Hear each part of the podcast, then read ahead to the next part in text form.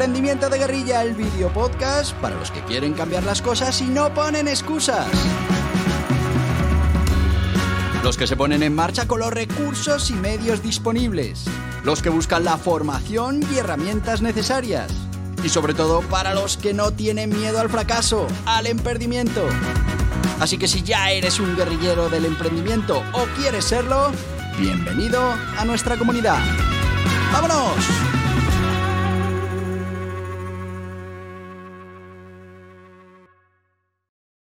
Muy buenas, guerrilleros del emprendimiento.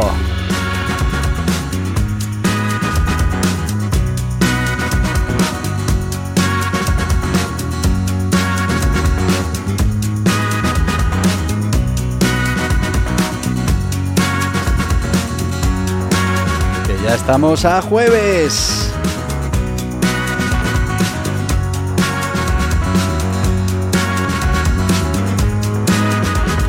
Qué poquito nos queda de esta primera semana de octubre.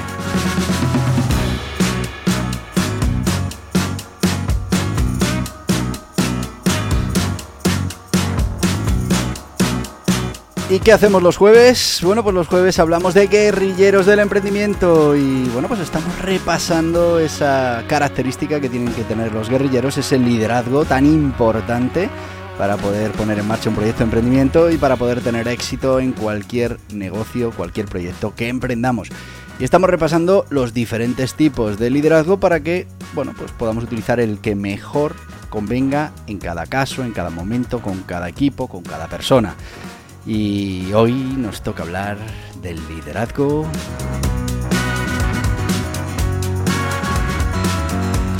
El liderazgo transaccional, mecanismos de recompensa y castigo para gestionar los equipos.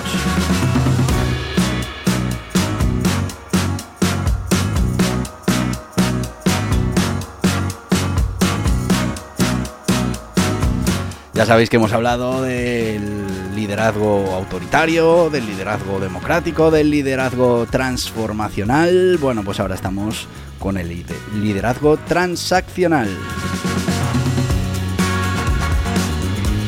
Y si os parece, sin más, pues vamos a empezar ya con este liderazgo que, bueno, vamos a repetir lo que decimos eh, cada jueves. Diferentes tipos de liderazgo. Mm, cada líder no tiene que tener eh, un único, una única herramienta de liderazgo, hay que tenerlas todas y saber cuál aplicar en cada proyecto, en cada situación, con cada equipo, con cada persona. Por eso es muy importante formarse en todas ellas, entender sus características, su modo de aplicación, bueno, pues porque tendremos que el éxito estará en que sepamos elegir cuál es el mejor sistema para cada caso que nos toque eh, resolver. Vamos primero, como siempre, con la definición del liderazgo transaccional. Y es que el liderazgo transaccional se basa en transacciones e,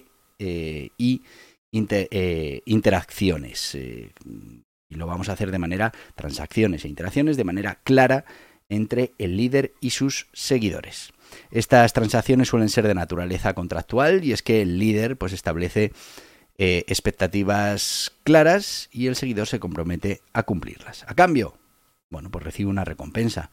En caso contrario, se enfrenta a una sanción. Este sería la definición del tipo de liderazgo transaccional. Unos objetivos claros y si hay éxito, recompensa, si hay errores, pues eh, castigo.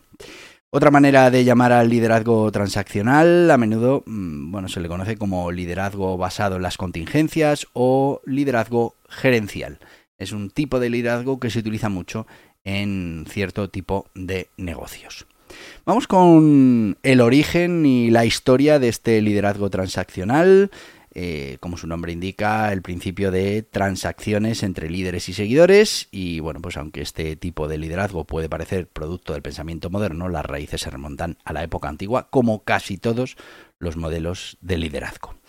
En las sociedades antiguas el sistema de recompensa y castigo estaba profundamente arraigado en las estructuras jerárquicas, desde los faraones egipcios hasta los emperadores romanos. Los líderes de estas sociedades establecían recompensas claras para aquellos que servían bien al Estado, al líder, y bueno, castigos a los que a menudo muy severos, para aquellos que no lo hacían. Estas transacciones eran fundamentalmente para mantener el orden y la lealtad. Llega la Edad Media y la estructura feudal a Europa, que también exhibió algunas características transaccionales. Los señores feudales proporcionaban protección y tierras a los vasallos a cambio de eh, servicio militar y lealtad. Esta relación claramente definida se basaba en expectativas mutuas y era esencialmente transaccional por naturaleza. Llega la revolución industrial y marca un punto de inflexión en el significado y en la evolución de este liderazgo transaccional. Surgen las fábricas, eh, se formaliza la mano de obra, se desarrollan estructuras organizativas que requerían supervisión y control. En este contexto, la relación entre el empleador y el empleado se volvió principalmente transaccional.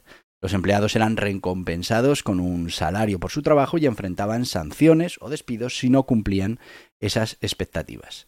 También fue durante este periodo que los teóricos de la administración, como Frederick Taylor, con su administración científica, enfatizaron la eficiencia, la medición y el control en la gestión de la mano obra. La idea, era, la idea era que si se podía medir el rendimiento de un trabajador, entonces ese rendimiento podría ser optimizado a través de incentivos adecuados.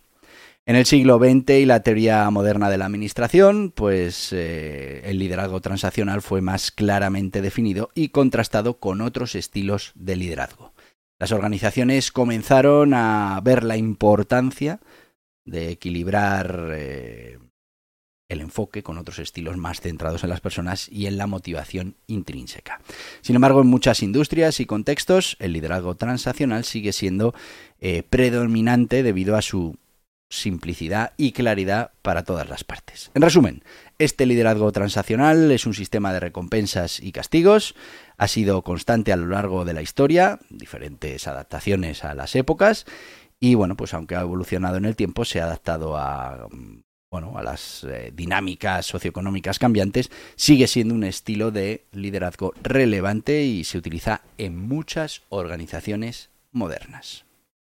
Características del liderazgo transaccional. Bueno, vamos a ir con las principales. Estaríamos hablando de relaciones claramente definidas y esto es muy importante. El líder y el seguidor tienen roles claramente definidos en esta relación y existe una comprensión mutua de lo que se espera y lo que se obtendrá a cambio del cumplimiento de esas expectativas. Sistema de recompensas y sanciones. La base de este liderazgo, como hemos dicho, es el intercambio. Rendimiento a cambio de recompensa. Las recompensas pueden ser tangibles como bonificaciones o promociones o intangibles como el reconocimiento o el elogio. Y las sanciones también varían, desde, eh, desde reprimendas verbales hasta revisiones de rendimiento negativas, eh, hasta eh, despidos, bueno, pues muchas cosas que ahora mismo funcionan en el mundo laboral. Otra característica muy importante, supervisión activa y monitoreo. Fundamental porque, claro, para poder dar esa recompensa, para poder dar ese castigo, pues tenemos que estar continuamente midiendo. Eh, así que, bueno, pues eh, ese líder tiene que supervisar activamente a sus seguidores para garantizar que se cumplan esas expectativas. Puede emplear sistemas de seguimiento, de medición y, y bueno, pues estará evaluando ese rendimiento. Otra característica importante, la de la estructura y dirección clara. Y es que se proporcionan directrices e instrucciones específicas a los seguidores. En este tipo de liderazgo a menudo funciona bien en entornos donde los roles y las tareas, bueno, pues están claramente definidos. Hay poca creatividad en ese puesto de trabajo. Comunicación unidireccional bueno, pues eh, la comunicación suele fluir desde el líder hasta los seguidores y raramente en sentido contrario. Las decisiones son tomadas por el líder y comunicadas al equipo esperando su implementación. Eh, normalmente tienen un enfoque a corto plazo. Los líderes transaccionales suelen centrarse en operaciones diarias y metas a corto plazo, en los, quick wins, en, en, tareas muy concretas. Y hay una mayor preocupación por mantener el status quo y asegurar que se cumplan las tareas actuales en lugar de la innovación o la visión a largo plazo. Otra característica también es la motivación externa. Este tipo de liderazgo depende en gran medida de esa motivación extrínseca, donde los seguidores actúan en función de recompensas externas o el miedo a esas sanciones. Puede no fomentar la motivación intrínseca, lógicamente, o el compromiso personal con la tarea o con el objetivo.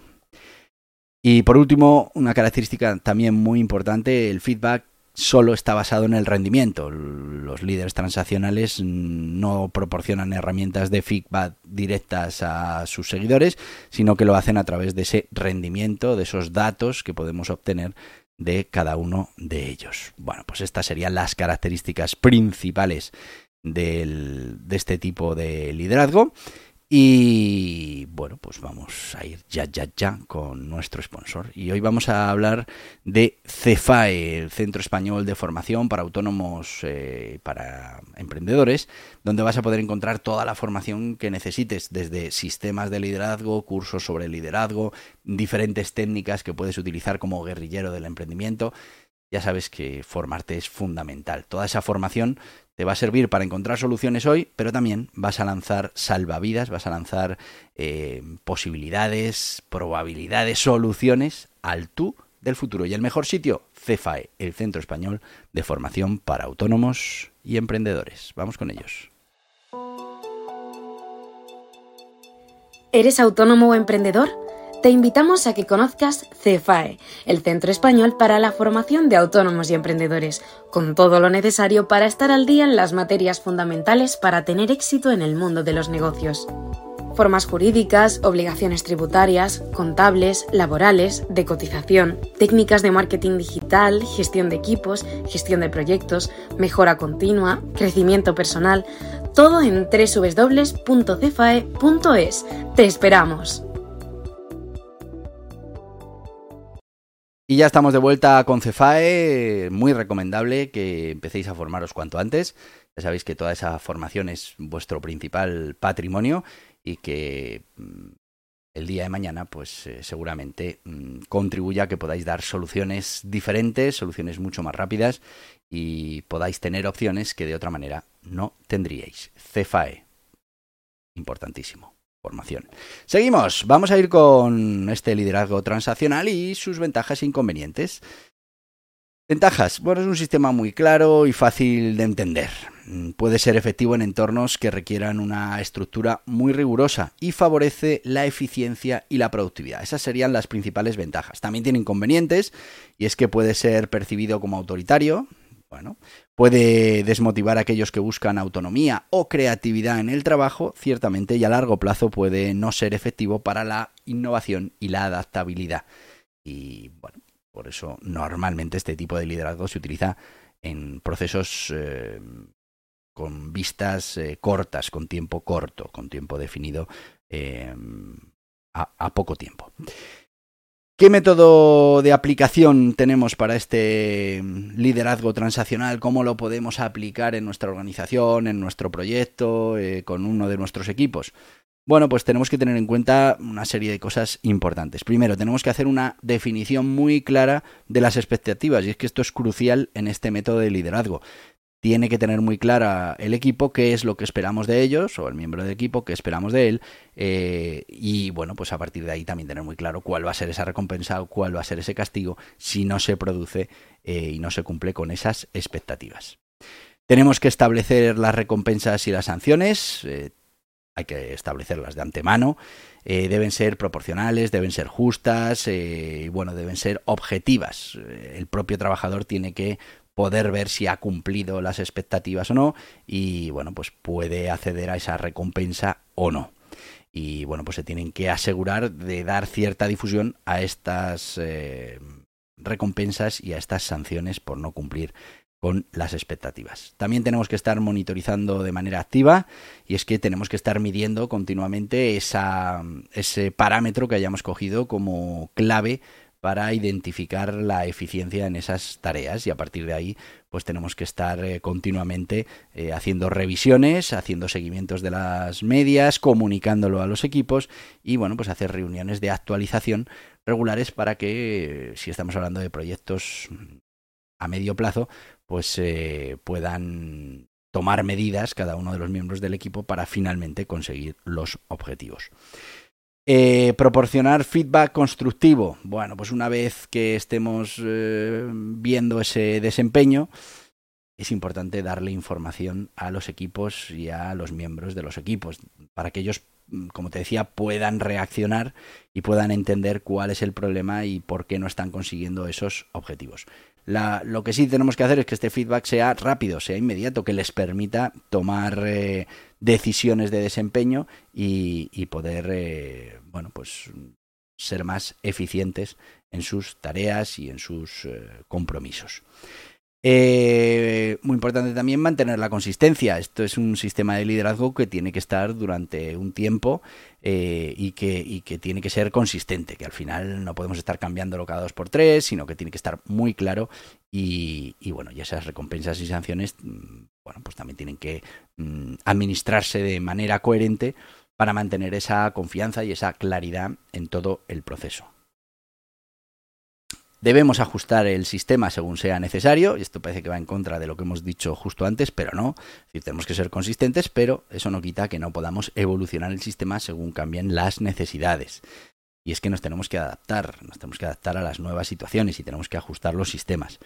Eh, las recompensas, las sanciones, pues dejan de ser efectivos en un punto y bueno, pues esas metas y expectativas cambian, con lo que debemos revisar ambas cosas. Tenemos que promover la comunicación y aunque estamos hablando de un sistema de liderazgo unidireccional en cuanto a la comunicación, pero bueno, pues tenemos que ser capaces de nosotros, eh, los líderes, estar comunicando continuamente esos avances y esas mejoras en la eficiencia y, ¿por qué no?, también esos problemas de eficiencia para que puedan ser eh, recuperados y restablecidos.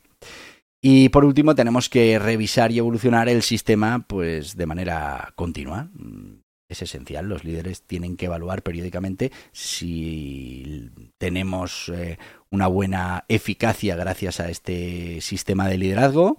Eh, y hacer esos ajustes eh, necesarios, a ver si este enfoque transaccional nos está funcionando. Como veis, lo podemos poner en marcha en prácticamente cualquier organización. Mm, se suele utilizar más para cierto tipo de actividades, bueno, en los que mm, tenemos que incentivar según esos resultados y ese desempeño dentro de la organización. Podemos hablar de algunos ejemplos de liderazgo transaccional y, bueno, eh, algunas anécdotas para mm, desengrasar un poco este tema. Podemos hablar de Ford y la línea de producción. Y es que, bueno, Ford es conocido por esa innovación en, el proceso de fabricación, en cadena. Adoptó un enfoque transaccional pagando salarios más altos a cambio de un rendimiento específico en la línea de montaje. Aunque la oferta del salario de 5 dólares al día era atractiva, pues eh, venía con la expectativa de un rendimiento y una eh, eficiencia elevado. Si no se cumplía, pues se castigaba. Y para los que aún eran más eficientes, pues se les premiaba con recompensas. El estilo stick and carrot, bastón y zanahoria. Es el concepto, eh, la palabra en inglés, recompensa y castigo, y bueno, pues ha sido un enfoque tradicional en el mundo de los negocios y la gestión. Eh, al final esta analogía proviene de, de, la imagen de un burro siendo atraído por la zanahoria colgante. Fijaos en nuestros guía burros, ¿vale? que es una zanahoria que nos va llevando y bueno, pues claro, pues también cuando el burro no quería andar, pues le daban con un bastón, ¿no? Bueno, pues representa de manera visual lo que es el liderazgo transaccional. Los contratos deportivos. En el mundo deportivo profesional muchos contratos tienen esos incentivos basados en el rendimiento. Por ejemplo, un jugador de béisbol podría recibir un bono por alcanzar cierto número de home runs o un portero por mantener cierto número de, veces la portería cero o por jugar X partidos eh, internacionales. Bueno, pues estos incentivos se, mm, entienden dentro de este eh, liderazgo transaccional. Eh, el imperio británico, fijaos, y la Compañía de Indias Orientales, época colonial, la Compañía de Indias Orientales, pues estaba respaldada por el imperio británico, operaba con este enfoque transaccional con sus empleados y administradores. Se otorgaban recompensas por la adquisición de tierras y la generación de ingresos, mientras que las sanciones se aplicaban a aquellos que no cumplían con las cuotas o con los deberes que tenían asignadas. También, eh, a ver cómo vamos de tiempo, sí. También podemos hablar del ratón skinneriano. Eh, el filósofo Skinner es conocido por sus experimentos con ratones, en los que enseñó a los animales a mm, presionar palancas para recibir recompensas, comida, o evitar castigos, descargas eléctricas, aunque este experimento se relaciona más estrechamente con el condicionamiento operante, ilustra también lo que podría ser ese liderazgo transaccional.